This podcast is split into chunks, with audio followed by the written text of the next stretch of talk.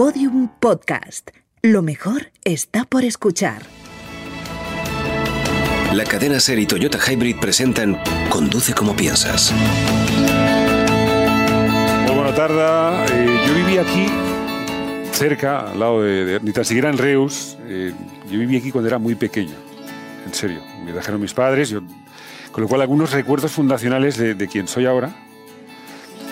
Quizá entonces eh, la culpa es de, Tarragona, de Reus, de quien soy. Eh, con lo cual, tengo mucho.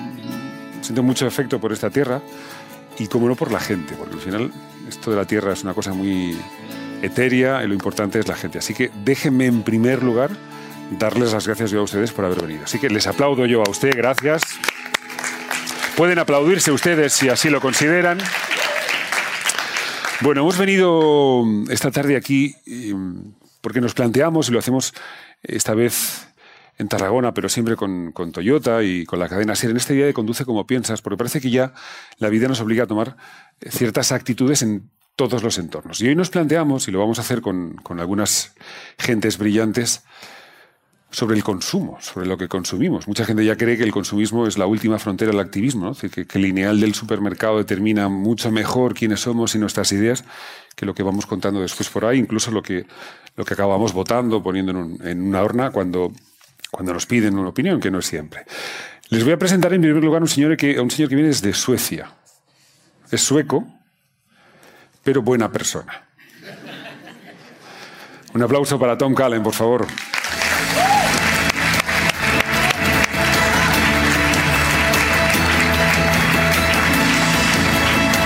Es un hombre, es un hombre grácil, como ven. Eh, Toma asiento, por favor, Tom. Ha ido algo de buena persona, he sentido aludido así. Vale, es verdad que esta, eh, los suecos, eh, no sé si veranían mucho por estas zonas. Tú, cuando llegaste, llegaste más al sur de, de España.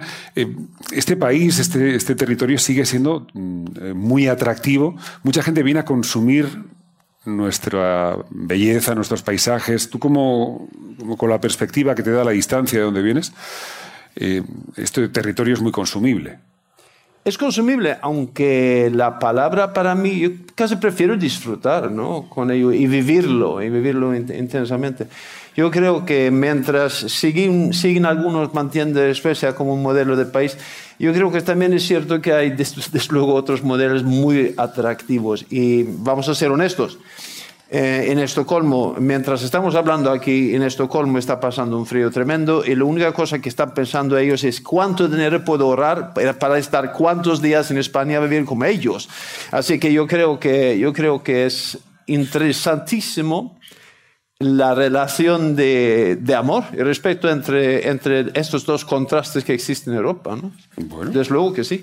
Siempre nos viene bien tener a, siempre pongan en su vida, yo lo hice hace muchos años, pongan en su vida un sueco cerca, porque da perspectiva de las cosas y, eso ayuda a entendernos mucho mejor, porque no es tan complicado entenderse. Voy a presentarles ahora a alguien, es, yo creo que es la persona más genial que yo he conocido nunca, es un genio, con unos pensamientos muy laterales, muy, muy distintos. Y ya verán que al final, cuando acabe esta charla, dirán, ah, pues tenía razón eh, Garrido, es, es un genio. Un aplauso para Gonzalo Madrid.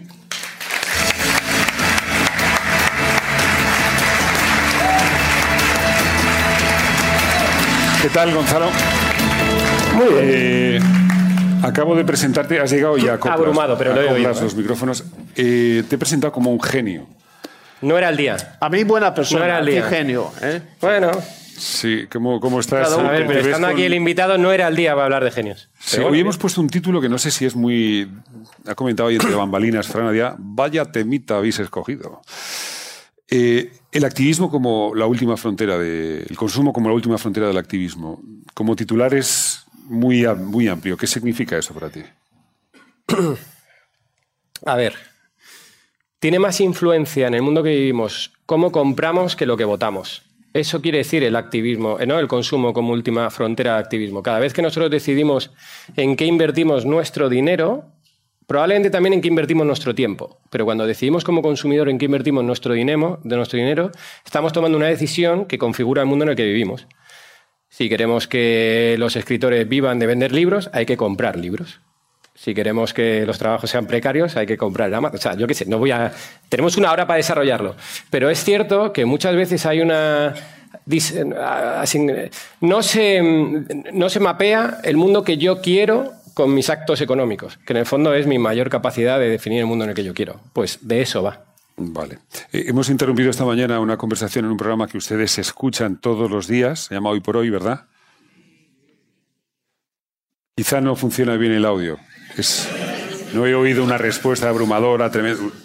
Hoy por hoy, ustedes lo oyen, ¿verdad? Y si alguien viene, una encuesta, a preguntarles qué oyen, ustedes dirán, no, yo siempre, hoy por hoy, algún encuestador para el EGM, lo que sea, ustedes dirán que escuchan espontáneamente, ¿eh? de forma voluntaria. Bueno, hemos interrumpido esta mañana una conversación y hemos dicho, oye, la vamos a continuar esta tarde en Tarragona, así que vamos a hacer lo, prometido. Por favor, un aplauso enorme para el tipo más influyente en lo suyo. Y si eres mecánico y eres el mecánico más influyente del mundo, eso tiene que ser la bomba. Y si eres eh, doctor en medicina y eres, bueno, pues es el publicista más influyente del mundo. Tony Segarra, un aplauso para él.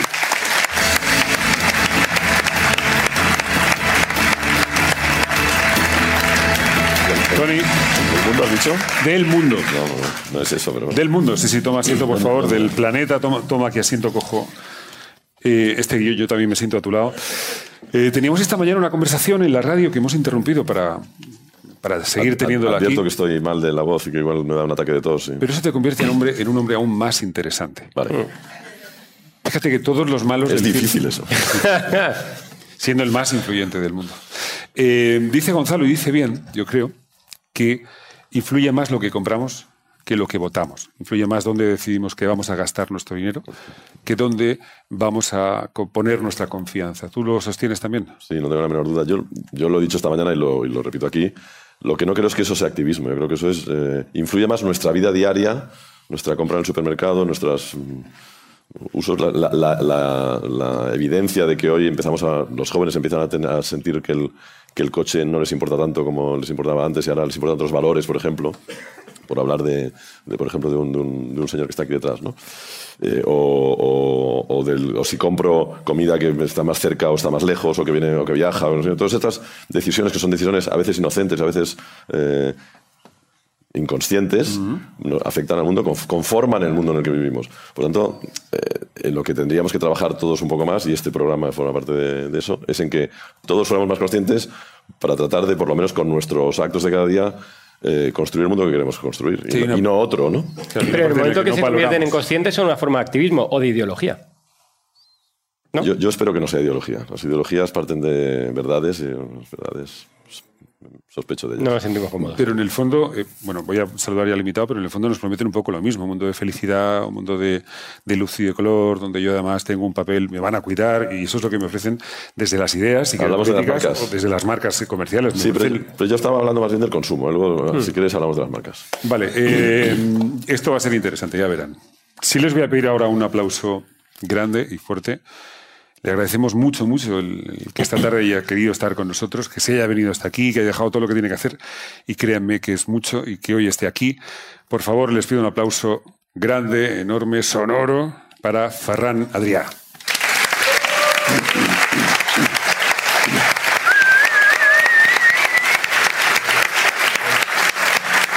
Ferran,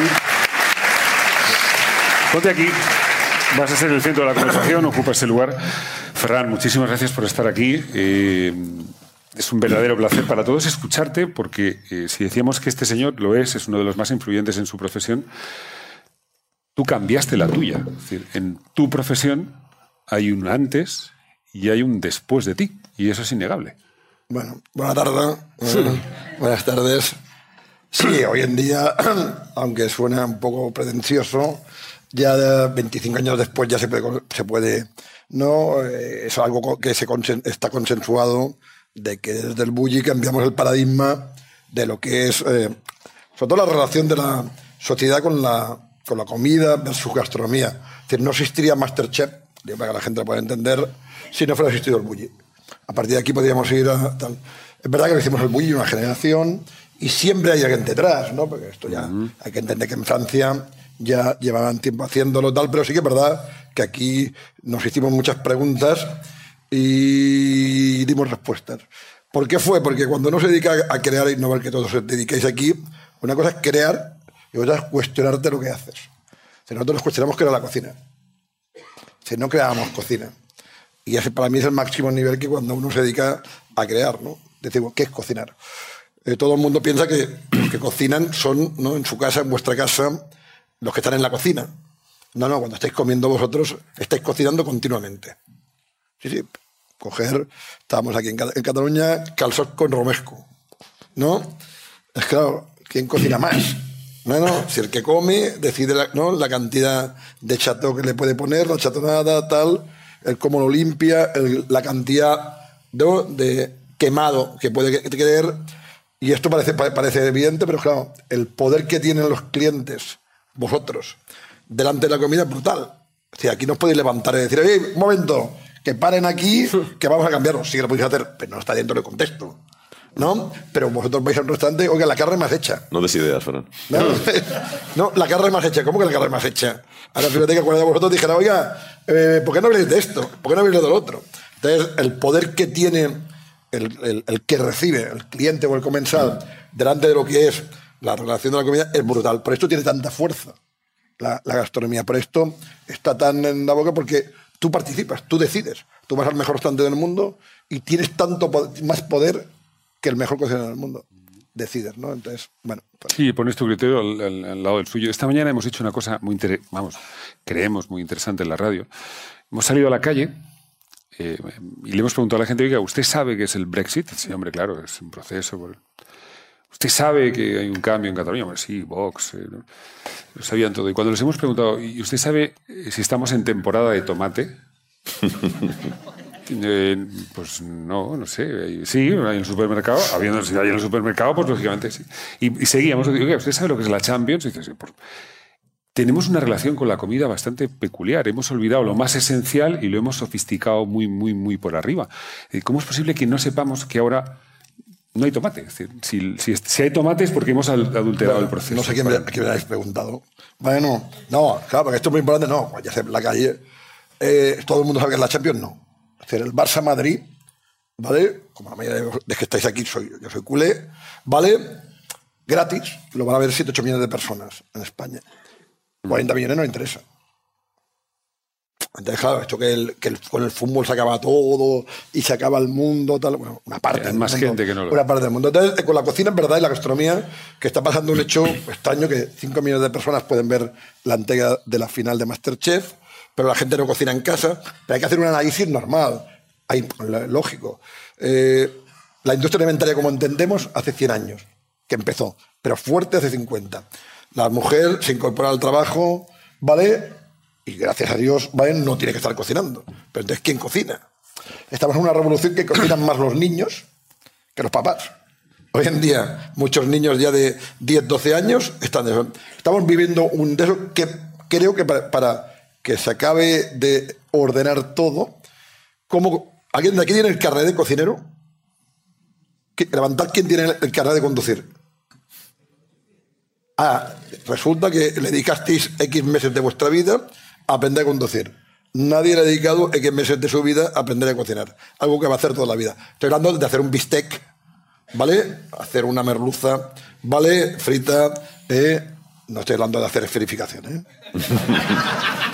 Y yo ahora solo te puedo pensar que se han venido todos aquí y han dejado a los niños en casa cocinando. O sea, es lo único que... Esto en- en 10 años lo vas a ver. A No, no, es la revolución social. No, perdón, la revolución familiar. Total. Revolución más importante que hay es lo que estoy diciendo, que de aquí a 10 años va a pasar, está pasando. Lo que es falta un, un periodo, ¿no? Porque esto es una cosa de 10 años. Sin duda alguna, porque esto cambia la estructura familiar. Pues fíjate los que, los que- la gente que trabaja, llegan los chavales, chicos y las chicas, tienen 12 años, se ponen a cocinar, tú llegas, dices, esto es, no, ¿qué está pasando? Yo can- firmo cantidad de ¿vale? a niños del libro. Oye, ahora claro, es verdad que cualquiera de vosotros que llegue a- ahora a casa no hará canalons. No tiene tres horas para hacer canalons. ¿Quién explica qué hay que hacer? No hay no hay líderes, no hay un. Tal. En la escuela también tiene que ser importante, pero no estamos mal en esto. La verdad que la situación ¿no? social, eh, familiar, tal, ha cambiado mucho y nos estamos adaptando. Antes, Pero eso- Solo cocina, cocinaba la mujer. Bueno, esto es, Eso impresentable, ¿sabes? No. Eso que dice Fran Antonio es interesante porque los cambios los asumimos, pero no los pensamos. Esto que cuenta Fran está ocurriendo. Sí. No hay nadie detrás pensando que eso simplemente ocurrirá y es mucho más fácil asumirlo que explicarlo. Bueno, no sé si es fácil asumirlo, ¿eh? según para quién, pero sí, sí es cierto que normalmente las, la- los cambios ocurren porque ocurren y no sabes muy bien por qué. Es difícil analizarlos además, ¿eh? De, pronto, y, y analizar la velocidad también, porque de pronto, por ejemplo, yo, yo me he encontrado en mi casa, eh, ¿cuánto hace que, que hablamos de que el plástico es horrible, que el plástico no sé qué, que hay que tener cuidado con el plástico, que estamos viendo el plástico? Bueno, pues mm, en mi casa el activismo del plástico ha llegado el, el año pasado, de pronto, de repente, ya to- todo el mundo es activista en mi casa, ya no se puede comprar plástico porque... Pues ya, ya lo decían antes. ¿no? Tampoco este es el foro para resolver cuest- cuestiones. Claro, claro. Entonces, quiero decir que, no sé, eh, ocurrirán cosas eh, eh, difíciles de analizar. Lo que, lo que sí tenemos que estar es pendientes de lo que ocurre y tratando de adaptarnos, yo diría, ¿no? Más que... Sí, Pero un- en un momento en la historia, lo plástico era la respuesta a todo. o sea, Sí. Y más, mejor todavía. Ahora tenemos que rectificar y a ver que esto que entonces, visto como un gran progreso de, de solo puede desarrollarse y continuar, ahora tenemos que imaginarnos un mundo muy, muy reducido de plástico. Y se hace difícil. Para nuestro propio bien, para sobrevivir. Y se hace difícil. Yo recuerdo, por ejemplo, Fran, yo iba, a ti cuando eras niño y a ustedes igual, te mandaban a por vino. Ibas una garrafa y ibas allí a vino de granel, ¿no? Entonces, era pues lo que había. Ahora ya, en el centro de algunas ciudades, eh, hay tiendas donde te sirven a granel para evitar todo eso de lo que hablábamos, o que tienes que llevar tú tu garrafa. Es decir, en el fondo hemos dado una vuelta muy amplia para llegar a lo mismo. No, no, no. Innovación. Todo es innovación. Alguien tiene que innovar en que el plástico haga así se vaya. Todo, la evolución humana, desde hace dos millones y medio de años, es, es innovación. Si no, innova- si no hay alguien que innove para que el problema del plástico, el que hay ahora, ¿eh? ya el que hay en el mar, lo podamos no quitar y crear no la alternativa. Es innovación. Es decir, cuando se creó el plástico, hace pocos años, al final, no hace, no hace mil años, ¿vale? Se creó por. Cuando se creó la botella, la botella con el de eso es de hace cuatro días, ¿eh? ¿Vale? Entonces, es innovación. ¿Seremos capaces los humanos de innovar, ¿vale? En relación a esto. ¿Somos capaces de hacer igual, innovar en el grafeno? ¿no? Con el grafeno, igual esto que no. Puede pasar. Sí, esto hablamos antes con Tony, de que los recorridos, el recorrido de las cosas siempre es relativo. No, es que el mundo va a cambiar de manera increíble. Estuvimos, desde- estamos en un lugar donde Roma era importante, ¿no? Pues desde Roma a la Edad Media no pasó casi nada. Estuvimos 1500 años donde la, la civilización pasó poca cosa. Digo, hostia, esto es imposible. Bueno, imposible, ¿por qué? Este no, tenemos- no, no vas a, a salir 18 Rafa Nadals. Pero no, y salta- entonces, yo creo que, que el tema de la innovación, al final, tal esto, con lo que habláis aquí mucho y tal, el gran problema que tiene este país es que no entiende que la innovación es todo. Es verdad. No, no, es que todo, es todo, todo. A partir de aquí, es decir, la desigualdad social, todo, todo esto solo se puede arreglar con innovación. Bueno, innovación. O sea, al final, hacer, creo que algo que no existe para arreglar las cosas. Es una manera de definir, ¿vale? Cuando lo haces de una manera positiva, ¿no?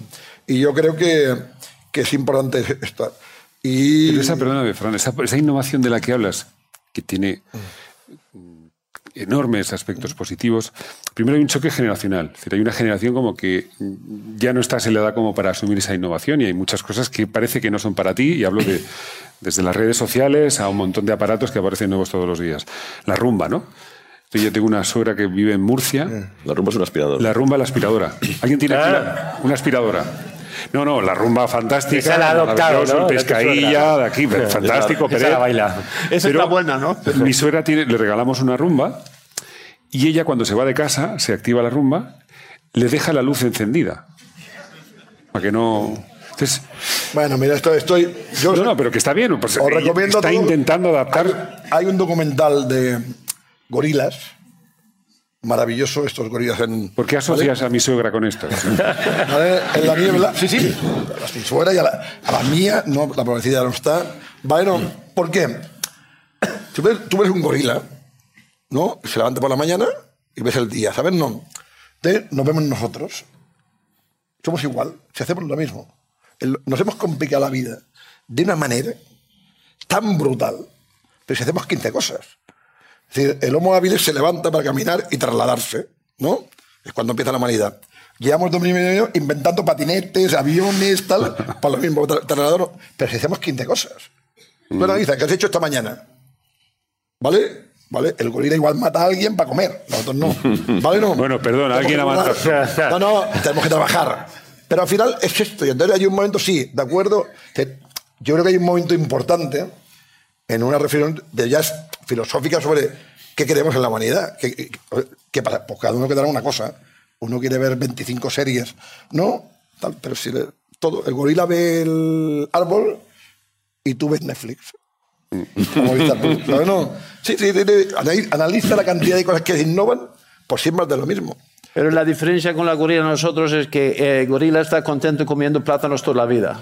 No, No, nosotros sí, no, nosotros eh, Pero buscamos esto- sabores sí, más. pero- no, pero esto es que para que creemos que los animales tienen comida siempre. Y es una gran equivocación. Tú, si ves documentales de National Geographic, verás que es mucho más difícil para los animales tener comida que para los seres humanos. Esto pensamos que. No, pues voy a, Ah, el proceso de buscar y de Sí, no, acumular. no, no. y- Claro, es mucho más. Nosotros, la innovación ha permitido que un tomate que no se lo comen ni las cabras, el tomate natural, está en los Andes. ¿Sabes? No? Original de los Andes. Esto, bueno, es una planta pequeñita así, es malísimo el tomate. Y la innovación creó la agricultura y hay 10.000 variedades de, tomate. Y está permitido tal. Claro, ¿qué, no, qué no hacen los, eh, los gorilas? Innovar al máximo nivel. Pueden crear un poquito. Y alguna cosa más que, por ejemplo, el arte. No, no son artistas, o entendemos, o investigar, que va ligado con la tecnología. Entonces, claro, estamos en un momento que o nos comprendemos a nosotros mismos, ¿vale? No, ¿qué somos? ¿De dónde venimos o tal? O si no, es, la bola para adelante. no, y vamos liando- no, no, la bola para adelante y vamos haciendo cosas. nosotros. Bueno, es verdad, eh, vos- todos vosotros, ¿no? Llegáis esta noche y un, pa- ¿no? un pan tumaca, ¿vale? No, es lo más bueno del mundo. Sí, de acuerdo, las anguras a mí me encantan. Y a veces puedo comer. Vale, pero estamos siempre aspiracional, aspiracional, queremos más, tal. Y en- entonces somos humanos y es fantástico que las personas quieran más. Pero nos complicamos mucho la vida. Mm, En esa, eh, dices bien, dices es la innovación, hemos variado nuestra relación con, la, con los productos en general, pero con la comida en particular, Gonzalo, que no has hablado todavía. No. Eh, tenemos una relación completamente distinta a la que tenían nuestros padres con la comida, con los restaurantes, con, con el hábito de alimentarse, no digo ya con los gorilas. Es una relación que va evolucionando. Joder. eh, Si no te es gusta que- esta no, no, no, otra, no, o yo me podría inventar otra. Lo que pasa es que es verdad que, que- que estaba pensando, porque suscribo una, una de las palabras. A ver, hemos variado la. Yo, yo creo que. Gonzalo se ha quedado parado porque sabe que tiene cuatro cocineros en casa. No, ¿sabes por qué? Pues estaba Cuatro pensando- hijos cocinando ahora mismo. Estaba pensando una cosa. Estaba pensando, nosotros generalmente nos debatimos entre el pesimismo y el optimismo y siempre eh, somos un poquito cenizos con el tiempo real, pero partimos de la base que todo esto que a tiempo real no acabamos de comprender lo vamos a saber llevar a un sitio mejor. Y, en esa tendencia uno piensa si sabemos o no cuándo es temporada de tomate, eso, pero a mí me ha pasado una cosa que tiene que ver con esta pregunta y es que yo tengo una serie de hijos y el mayor tiene cinco años y según he ido tomando decisiones de a qué coles les meto, he descubierto, igual en mi mundo, igual en un mundo en Madrid, muy pequeño, no digo que se extrapole, mi experiencia dice que la alimentación ahora mismo en la oferta pedagógica está por encima del inglés. Cuando tú ahora vas a los coles modernos, guay, no sé qué, lo primero que te dicen es lo que va a comer tu hijo. Lo primero que te dicen es que tu hijo va a estar al libre una serie de horas, tal, porque fuera tecnología y tienes que desconectar y que tiene que jugar y subirse al árbol. Lo cual es paradójico, ¿eh? Eh, y lo siguiente que te hablan es de alimentación. Y yo no sé si con buen criterio o mal criterio, que si el comercio de proximidad, que si lo... O sea, ahí me pierdo, ¿eh? Yo no tengo eh, conocimiento gastronómico para saber si es más sano lo ecológico o no, no tengo ni idea. Pero me llama la atención eh, cómo va evolucionando. ¿Cómo, cómo que no tienes ni idea? Me refiero... ¿Tú tú crees que es normal que tú, que tienes hijos, no comprendas, ¿vale? fíjate. Lo- si la ecológico es más sano o no. Sí, No. sí, no, no, no, no, tú, tranquilo. Sí, no, no, el, no. 90 el 99,99% de las personas aquí confundéis lo natural con lo sano. Lo ecológico, estáis- vivís en una fact news total. ¿Vale? Sí, sí, vivimos, vivimos todos. Desarrolla No, esa idea, Ferran. No me. No, no, pero Es yo que estoy la de acuerdo, a eso La iba. cocina de la abuela era mejor. Pero si tú no estabas. Pero ¿cómo la cocina de la abuela era mejor? No, es que antes se comía mejor. Pues si antes no se comía. Solo comían los ricos. Pero ¿cómo se va a comer antes mejor? Entonces, específicalo más en los lugares, ¿vale? Pues que tenían recursos. Aquí en Tarragona, donde Sí. tal, que aunque pensáis que todo el mundo tiene un huerto, ¿qué, qué huerto? Pan duro. Claro, entonces, si no vives una realidad, tal, el problema es que No, pero sí, por eso decía, ¿eh? fíjate, porque yo lo asumo desde la fake news y me- hoy decía en el programa, el hombre este que ha llevado el programa antes que tal, decía... El del oye, huer- el del huerto. El del huerto. Decía una cosa, decía, tú te puedes tomar una copa de vino todos los días. Hemos llevado esta mañana, no ustedes acuerdo. lo saben porque oyen todos los días hoy por hoy, pero por si acaso, esta mañana ha venido Marc Casabós, que, que- que, vamos, es de Cataluña, que, que ha hecho un nuevo libro sobre se llama Tre- eh, Cultivando la Vida. Y nos propone, y el, básicamente la revolución es, pon un huerto, salva el planeta. Y ya está. Vale, esto pero ahora voy a ser malo yo. ¿Cómo damos de comer a 7.000 mil millones de personas? Tres piezas de, de, ¿vale? de hortaliza. Son 20.000 millones de piezas. ¿Vale? No? Al día. Que, que hay que comer. ¿Cómo se hace esto? Porque, claro, no se puede ir con sus soluciones, ¿vale? Que de- después son difíciles de realizar. Claro, a mí me gustaría que todos hoy nos podríamos comer ¿no? el mejor, ¿no? la mejor eh, mandarina del mundo. Pero de manera tiene unos costes que gente, no todo el mundo tiene recursos para poder consumirlo. Entonces es muy fácil decir, no, hay que comer pollo, colo- pollo de granja. Y si es ecológico, mejor. 25 euros el pollo. Ganas 800 euros al mes. ¿Cómo se come esto? Entonces, no se puede plantear, yo conozco bien, mira, nosotros fuimos, si no el primero, uno de los primeros restaurantes en el mundo de gastronómico que cogimos a un payés, a un agricultor, y hicimos productos ecológicos para el bulli. Esto Poca gente lo sabe, ¿vale? Y lo hicimos con él y fue fantástico. ¿Cuál es el problema? Que esto era para nosotros, ¿sabes? No. Una- un, Un bulli en un ¿Cómo- sitio concreto. claro, ¿Cómo tú esto lo escalas?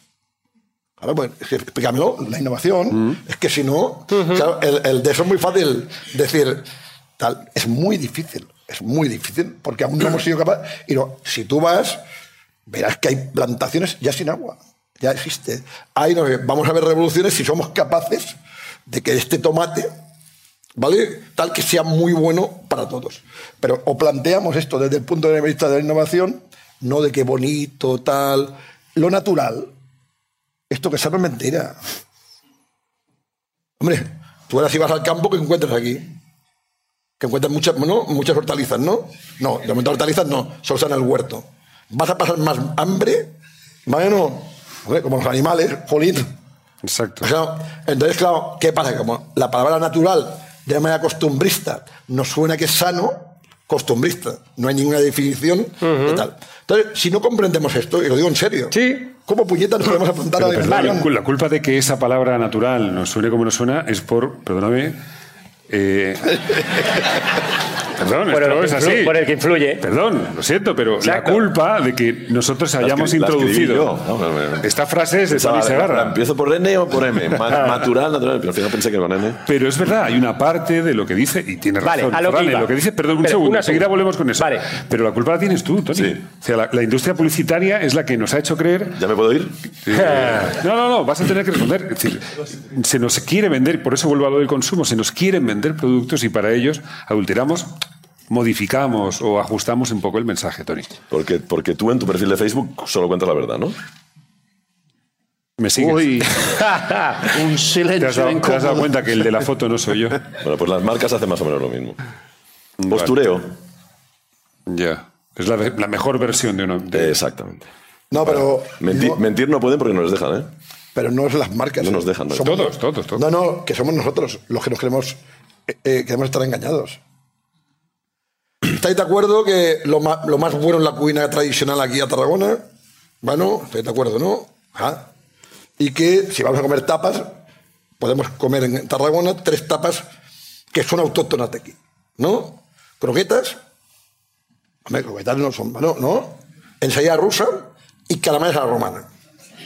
Hombre, perdona, Bueno. cualquier, persona, cualquier persona diría que estas tres tapas son tapas tradicionales de Tarragona, de Murcia y de cualquier lugar. ¿Siempre? La croqueta francesa, la ensalada rusa, está claro que no es de Tarragona. No, tampoco es rusa, ¿eh? ¿O sí? Sí, es rusa, creada por un francés. No, y los jamones a la romana no son de Roma, pero son originales de Portugal. ¿De qué estamos hablando? No, porque el guacamole es cuina popular, cocina popular de Tarragona. No, no.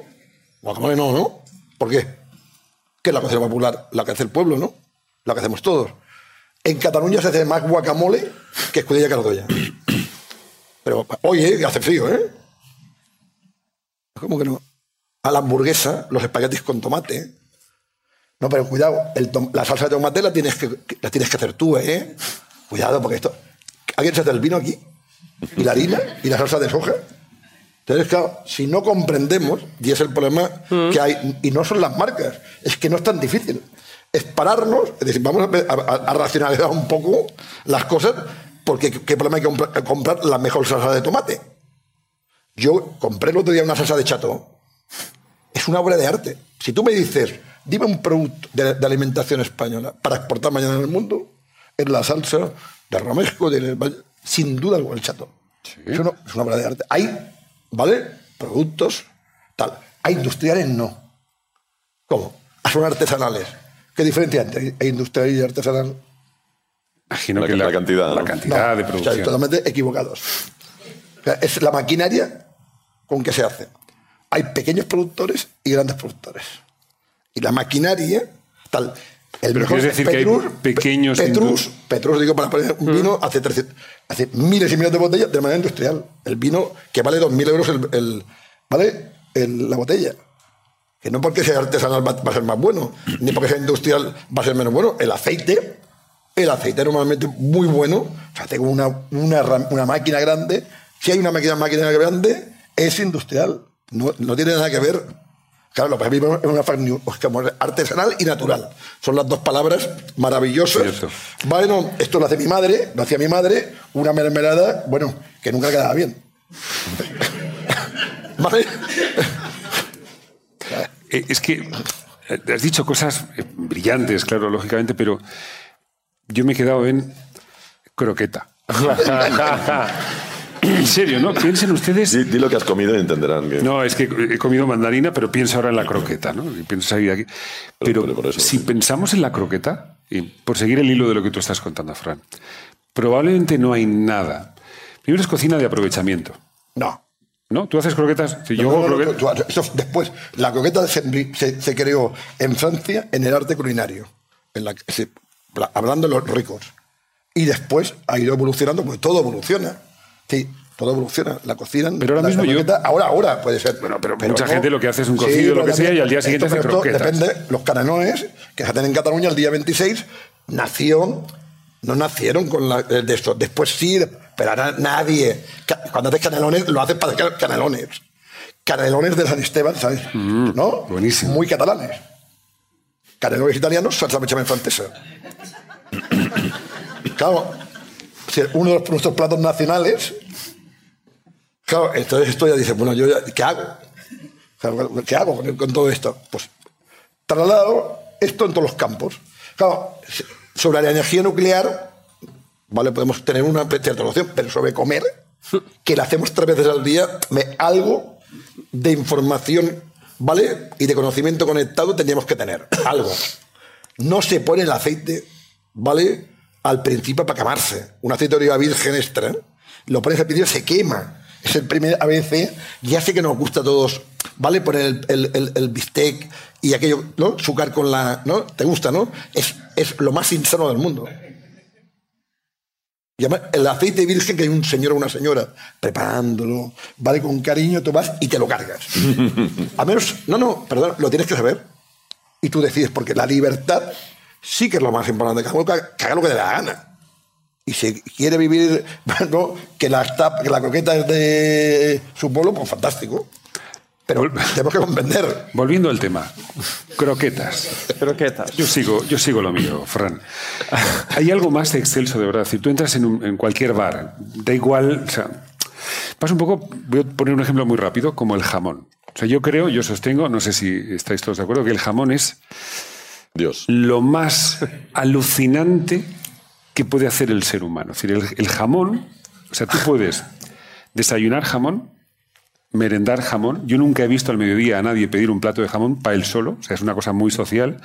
Puedes, por la tarde, un bocatín de jamón, puedes cenar jamón y cuando llegas, ese típico día que se te hace un poco tarde, las 3 de la mañana, y hay jamón, eso es una- eso es una- No, este- para ti eso es un día perfecto. Para mí ese es el- Eh, jamón ese siete veces al día y nada, Tenemos en nuestro entorno, si no valoramos, y, y vuelvo a la croqueta, los- las maravillas, es decir, la, la obra de ingeniería de un tío que ha cogido una pata de cerdo, es decir, la, la obra de ingeniería que supone la croqueta, ¿valoramos eso lo suficiente? No, pero si vamos a poner. Vais, a- fíjate que ahora fuéramos a un restaurante. Un restaurante, ¿eh? Aquí en Tarragona, nos sentáramos, ¿no? To- Todos no. Los 2.500... Todos no, ¿vale? Te sientas un sitio que está bien, no, no hablo un- el mejor sitio de Tarragona, que esté bien, ¿vale? Y, y después vamos, vamos a ir a la Generalitat de, de Cataluña. ¿Qué servicio va a ser mejor? Servicio, ¿eh? ¿Qué comida va a ser mejor? Estoy hablando de la Generalitat, como puede ser el gobierno, o la zarzuela. Es decir, tú cuando vas a un restaurante tienes un servicio de millonarios. Si vas a la, la persona con más recursos de Tarragona, en su casa no se va a comer mejor ni va a tener más servicio, tal, porque los grandes cocineros no están en casas privadas ahora. Hace 200 años sí, solo había, ¿vale? En casas privadas no habían restaurantes gastronómicos.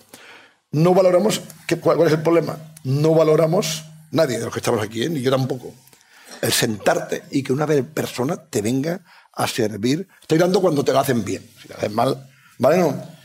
¿Qué tú qué haces cuando estás en casa, ¿no? A la pareja. ¿Me puedes traer una cervecita, por favor? Te digo- ya te cuesta levantarte a buscar la cerveza. ¿Sabes? No, te cuesta. Te la traen, te sirven, te dan una comida, ¿qué cuesta? 40, 50, 40 euros. Vamos a ver. Te vas a Londres a dormir en un hotel de cuatro estrellas, que en Londres vale 300 libras. Te sientas allí, ahí, te vas a dormir y te parece normal. No valoramos. No, yo- No, no, no, entonces no, no que me lo- es, es reflexionar. Entonces, claro, yo entiendo que reflexionar sobre no cosas muy extrañas, pues bueno, cada uno que lo haga, pero sobre algo que hacemos cada día. Claro, 24 horas, dormir 7, 8 horas, trabajar, ir 10 horas. Nos quedan, ¿vale? 5 horas. 5 o 6 horas. La- o estás comiendo o viendo la tele, o haciendo lo que puedas. Si es que, si- si es que no, no- no es tu tía. Y entonces no es esto de que, "Ay, esto, esto sí que se habla de comida. Hay gente, Ferran, que come haciendo lo que puede. O sea, hay gente que se ha dado, yo he visto en películas, que mezclan comer con... Bueno, no vas a estar ahí. Eh, Gonzalo, te hemos interrumpido hace un rato. Tanto que ha pasado. ¿Puedo aprovechar este momento? Sí, de sí, sí, sí. incómodo? Recuerden que hemos luego- empezado Ah, diciendo que recupero. Gonzalo era me un gustaría No, un, un sí. comentario. El maestro ha hablado del aguacate. Y como tenemos dos señores Eso aquí no me de, está ayudando para tener de- de la publicidad, porque de repente estamos todos comiendo aguacate y hummus. Es que por todas partes gente lo hace y yo creo que son esos señores esto que no tienen una campaña genial detrás. Por favor, le suplico, por favor, haz lo mismo con el coliflor. Está, eh, yo creo que el sabor es buenísimo, lo que, lo que falta es imagen, ¿no? Realmente. No, no, no. no, Racionaliza. La remolacha, No, no, si hablamos de guacamole, la mayoría gua- aguacates para hacer guacamole, la producción. ¿Sabéis cómo se hace guacamole, no? Si cualquier persona que no entra en una cocina es capaz de hacerlo, porque solo tiene que chafarlo. Sí, porque además el guacamole, Pero- podemos decir canónico, no tiene que llevar, no pongan ni, ni como mucho un poquito de limón y un poquito, ¿vale? No tiene que llevar tanta cosa. Claro, tiene éxito porque es tan fácil, tal, punto. Dos, está asociado con la, ¿vale? Salud, tal. Dime otra textura como el aguacate. No hay ningún producto, no lo hablo igual. El plátano no es, no es igual. Tiene- vas sumando y tiene una razón. Aparte, ¿vale? No, tal. Y ahora hay un problema porque es un problema serio. No hay producción de aguacate en el mundo no, por eso. para No, y por eso el crimen organizado está ya traficando y cultivando aguacate. Pero yo estoy seguro que no hay ningún mafia del coliflor. Esto estoy, no hay dinero en coliflor. ¿Crees que llegaremos yo, a ver? Yo quisiera hacer notar que has dicho un una cosa bastante asombrosa, que es que alguien ha interrumpido a Gonzalo. ¿Sí? Es cierto. Que es una cosa que no se había dado nunca hasta ahora. Ya, pero ya me acordé lo que quería decir. Ah, vale. ¿Ya te has acordado? ¿Te importa o...? No, no, adelante, adelante. Pero bueno, que, que hoy hemos asistido a algo. Sí, A ver, es que sí. No, pero. Retomando aquello de los coles, de repente te das cuenta que, bueno, que hay una nueva relación con la comida o tal, que tiene que ver con, con una toma de conciencia, que es lo que decía Fran. Yo creo que él dice, oye, tú toma conciencia y luego haz lo que te salga. de- Luego tú, tú- pero lo que no tiene sentido, y es verdad que es bastante.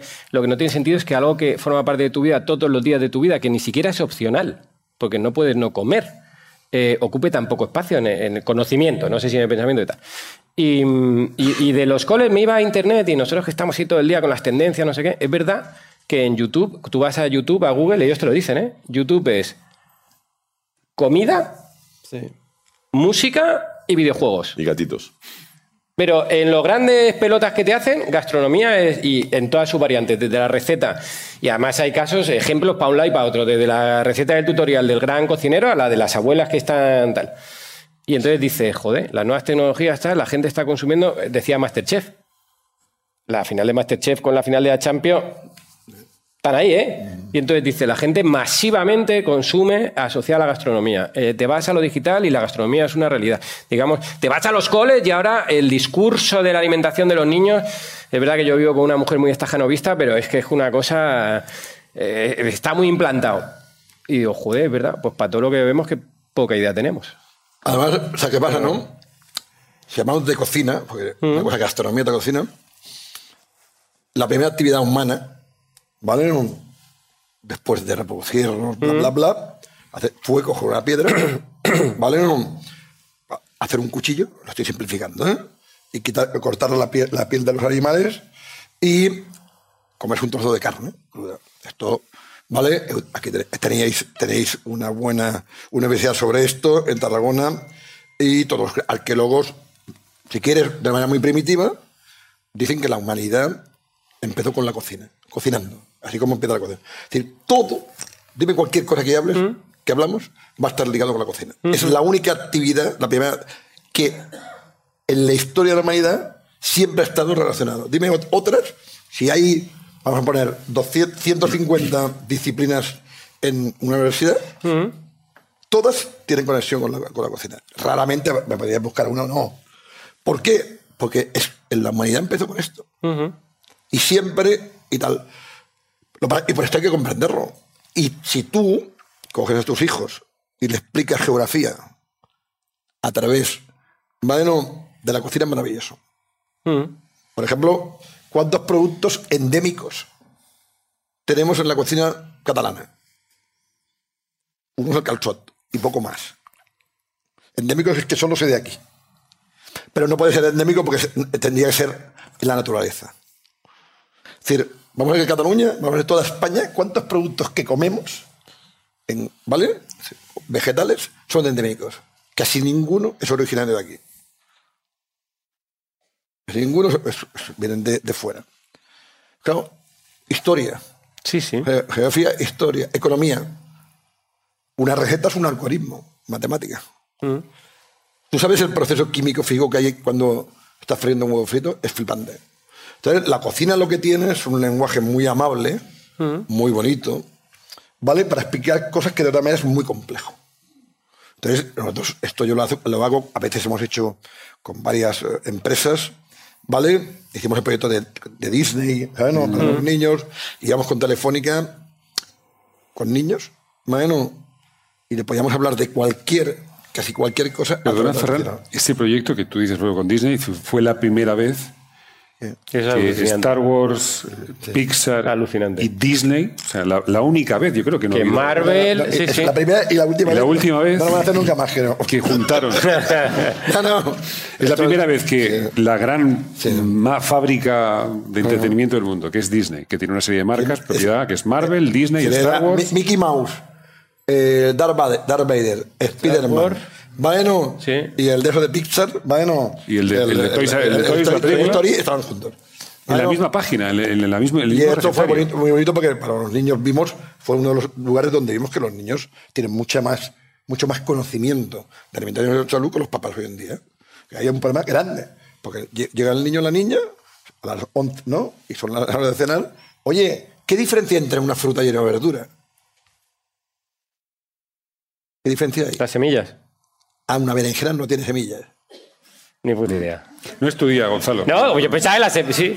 No, no, sí, pero, pero te lo puedes tomar en, broma. No, no. Pero tú fíjate que vas al médico y le dices, Sí, sí. oye, eh, hay que comer frutas y verduras. Y dices, bueno, ¿y cuál es la diferencia? Solo existe en tu imaginario, pues es un tema costumbrista.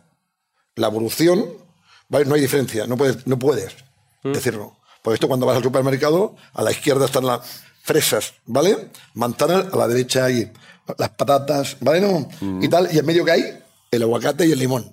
Que no tienes muy claro, ¿vale? Si es una fruta. Bueno, entonces, claro, te lo puedes hacer te- broma, pero si yo te doy ahora unas ostras con fruta de la pasión, ¿sabes? ¿No? La fruta de la pasión. Uy, qué raro. ¿No? Mira Este señor, con, con limón no. ¿Y por qué? ¿Qué, ¿Qué pasa? ¿Que ¿La fruta de la pasión es dulce? No. Ah, y un melón con jamón no es dulce, ¿eh? Y una coca de yardons no, no, no es dulce. Mezclando tal. Y los que coméis hamburguesa con una cola y después decís que vais a un restaurante de estos modernitos. A mí no me gusta la mezcla de dulce y salado, ¿eh? Y le estás comiendo la, la cola con la hamburguesa y el ketchup. Pues si falta dulce, le pones el dulce. Entonces, claro, cuando tú Sí, te plantas sí. esto, esto, lo- yo lo explico siempre en humor. Yo recuerdo una imagen que me contaste hace unos años que me parece maravillosa, que es nosotros en un, en un self-service. Eh, No hay más innovación que esa ansiedad que te coge delante de un self-service que empiezas a mezclar. Ferran jamás ha imaginado un plato. Yo esto os aconsejo, si queréis hacer, los que os gusta en las redes sociales, os aconsejo hacer un, proyecto que cuando vais va- va- ir a un hotel de cinco estrellas lujo, ¿eh? no hace falta ir, no, no, y con, con el teléfono, vais a ver co- qué se pone la gente en el plato. Entonces vais a entender que cuando dices que Ferran Díaz hace cocina rara, es que no lo entiendo. Porque se ponen. Yo estaba, el otro día- estaba de vacaciones y lo, hago siempre, ¿eh? porque me paso pipa. Salmón ahumado con yogur, con el croissant en medio. Todo el plato que se junta una cosa con la otra. Chocolate. Todo por no levantarte tres veces, tres puñeteras veces para cogértelo. Bueno, En el Claro, buffet. entonces te dicen que hago cosas raras, ¿no? ¿no? Esto, Eh, lo cosas bueno- raras, eh, aquello la sandía, ¿sabes? No, con los arenques. Ya dices, pues está en el mismo plato. Esto sería maravilloso Sí, sí. para hacerlo, pero es increíble. ¿no? Mañana lo voy a probar, ¿eh? Salmón, yogur, ¿Cómo? croissant. Ah, ah, cuidado, no, es que eran- es lo que se pone el croissant y el desalado. Es, verdad, y es, además- es un atropello. Con- y la tor- y si ya pides huevos revueltos, con la sandía y el melón, te lo pones grande, aquello que suba, ¿eh? Si, si puedes hacer capas, mejor. To- Todos los años no, no. hacen, todos los años hacen eh, el Instituto Cervantes hace la búsqueda de la palabra más bella y pues algún año es azofaifa. Eh, Yo sostengo la idea de que la palabra más bonita del castellano es gratis. O sea, tú vas a un menú de esos, Gonzalo, y dices, esto ya, ya está pagado, o sea, ya lo, ya lo he amortizado, voy a sacar un poco de, de rendimiento. ¿Estás de acuerdo con lo de gratis? Correcto. Vale. Eh, decías antes, y, y nos hacías la pregunta sobre qué es una verdura y qué es un... eh, qué es una fruta y una hortaliza, cuál es, la, cuál es la diferencia. En el fondo, esas generaciones de las que habláis, empezamos ya a tener auténticos sabios de la cocina que cuando lleguen a tu restaurante te lo van a poner muy difícil.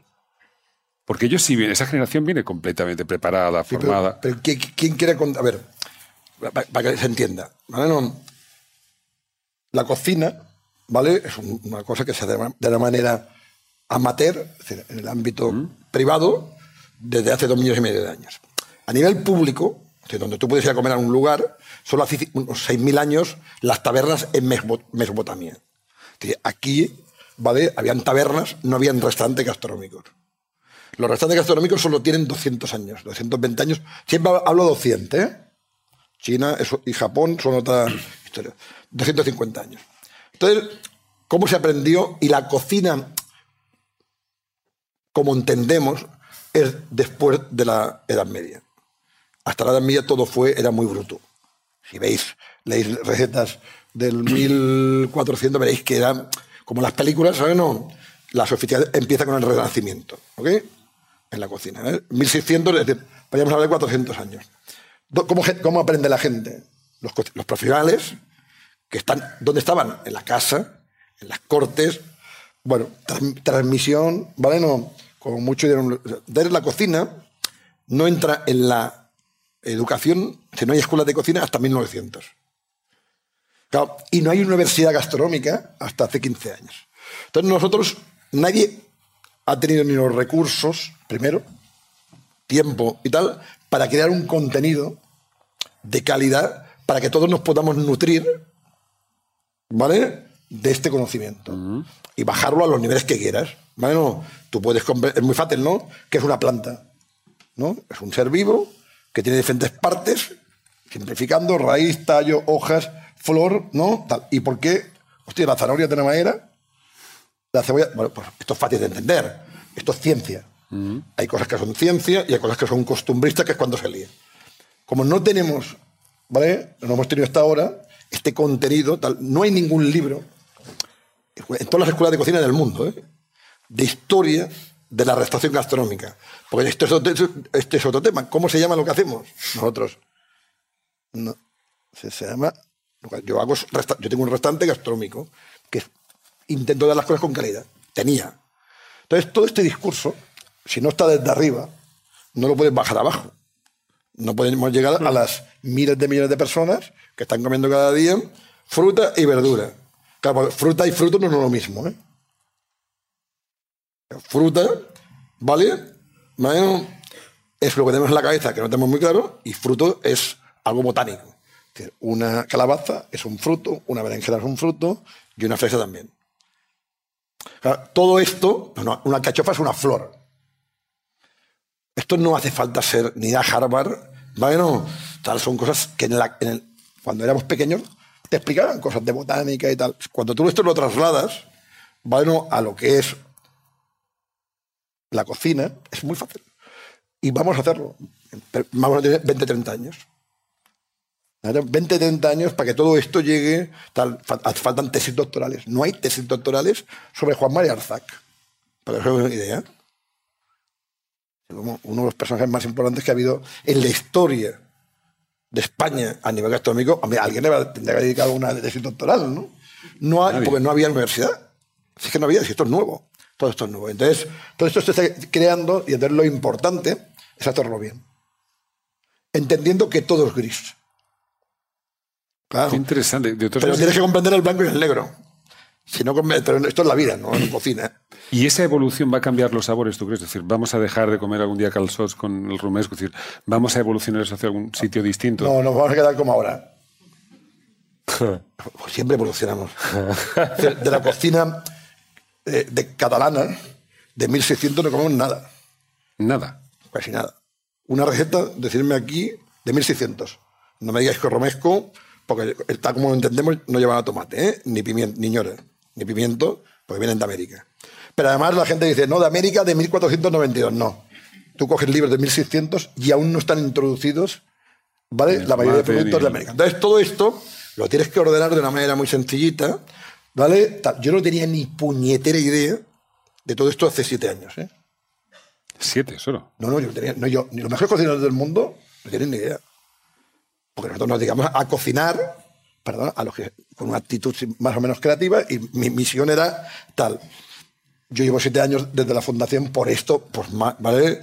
Eh, por muy corto que sea, ¿sabes? No. Siete años de tu vida dedicándote a algo y, de esto. Lo importante es hacerlo con humor, de manera entendible, no venir aquí de listillo, ¿sabes? No. Y tal, porque es que todo es blanco y negro. No. Todo, todo está ahí, pues, claro, no, comida rara. Pues entonces, ¿a quién le gusta la centolla de aquí? La centolla, centolla. Pues centollo, ¿nos gusta el buey? ¿Nos gustan las centollas? Parece que no. Joder, levanta la mano. ¿Quién se comería una araña? Araña. Araña. Una araña pura y dura te comerías. Uno. No, no, no, no, no, me siempre. Un, un bombé. Una araña, una araña de una araña. No, esto no, ¿eh? ¿Y qué es una, qué centolla? ¿Tú- ¿Aquí han visto? ¿Aquí han visto una centolla? en- en- ¿Se ha enfrentado seriamente con ella? es, un, gremlin. y una gamba. Uy, la gamba de Tarragona. Pues es un gremlin. Es un... Claro. Entonces, claro, todas estas cosas son las costumbres, la cultura. Entraríamos en. ¿cuá- ¿Cuántas maneras hay de comerse un huevo frito? Tío, De comerse un huevo. sí, comerse Frito. un huevo frito. Lo puedes romper, solo la yema. Hay muchas maneras de la- más de las que piensas. Mm. Con esto puedes jugar con los niños. Te fíjate con un niño, la coliflor. ¿La coliflor qué es? Una flor, ¿no? Sí. ¿No? Pero no parece, ¿no? Hostia, una No, flor. no, no, ya, claro, ya, ya. claro, claro. Coger una flor, ¿no? Una rosa y una, una coliflor, hostia, hay una diferencia, ¿no? Me ha regalado un ramo de coliflores. no- No funciona igual. Se pusieron de, se pusieron de moda la- el de coles. No, yo estoy convencido de salimos de aquí, el coliflor mañana va a ser titular. y vamos a... Pero, pero estamos. Lo interesante, porque al final aquí venimos a hablar de, otra cosa. Sí, pero No, no, si no, ya había motivado. no, Habría que aprovechar la oportunidad, Ferran. No, pero al final es lo que decías, decías no comprar, tal. Hay que entender que, no hay, que hay muchas maneras de ver las cosas. Sí, eso tienes Y toda. no, y no la cocina, la gastronomía, la alimentación no es lo mismo para una pareja, hostia, que gana 800 euros cada uno, que tienen dos hijos que están luchando para tirar adelante, a un arquitecto que le va muy bien la vida, ha montado un estudio con una, su pareja que es abogada, que está ganando 200.000 euros al año, hostia, y que ve las cosas de, dif- de diferente manera. Sí, y es verdad que, que debemos celebrar que ahora todos, más o menos, tenemos acceso a cosas que hace poco era imposible No, que llegaran. Otra cosa es que comer en casa. Yo, el bestseller que yo he hecho en mi vida se llama La comida de la familia. Seguramente alguno, alguien de aquí lo tendrá. Porque si hay casi 300.000 vendidos. Buenísimo, lo lo que comían en el bulli, lo de- la comida en el bulli. El menú costaba do- dos euros y medio. Es decir, que comer en casa. Por eso es tan importante aprender más o menos a cocinar bien. Pero unos fideos, una cazuela de fideos con mejillones, de coste son dos euros. Si vete a comer una hamburguesa en un fast food, ¿vale? ¿No? Una, un poquito decente ya vale más. Entonces, bueno, dedicarle. Ahora, no hagas el sofrito cada vez, hombre. Congélalo, por favor. Voy a llevarme además. Eh, eh, congela porque el sofrito congelado es igual de 99,99%, ¿vale? Que si no está congelado porque no tiene agua. Y en el futuro ya se puede, puede comprar congelado. Ay, yo no compro congelado. A ver, te compras helados. pues está congelado, ¿no? no, claro, ¿me cuál es el problema? No, entonces, lo explicamos ahí en broma, Pero pero, recuerda- si alguien se anima, os tenéis que animar al carnet de cocinar. ¿Cómo se entiende la cocina? Primero de todo, que la gente va a entrar a la cocina, hostia, a ver, gas eléctrico, vitrocerámica, la gente, ¿no? una pareja, o alguien que se independiza, entra, o alguien que no entra, uy, ¿cómo, ¿esto cómo va? Coge una, una sartén, que no hay que tener tantas herramientas en la cocina. Una, dos o tres ollas, dos sartenes, un, un cuchillito y tal. Con esto cocinas increíble. El cocinita, pues comprar todo lo que queráis, ¿sabes? No? Pero no hace falta tanta, tanta cosa. Entonces, es un tema de machacar, machacar, machacar.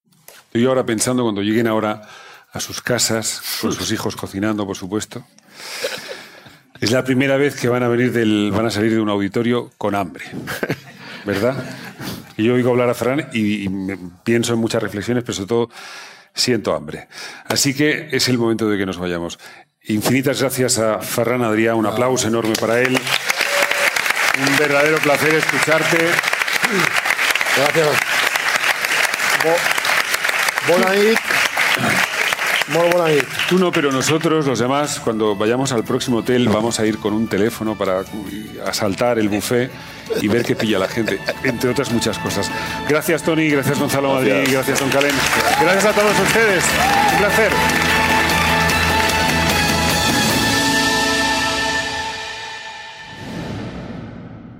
Todos los episodios y contenidos adicionales en podiumpodcast.com y en nuestra aplicación disponible para dispositivos iOS y Android.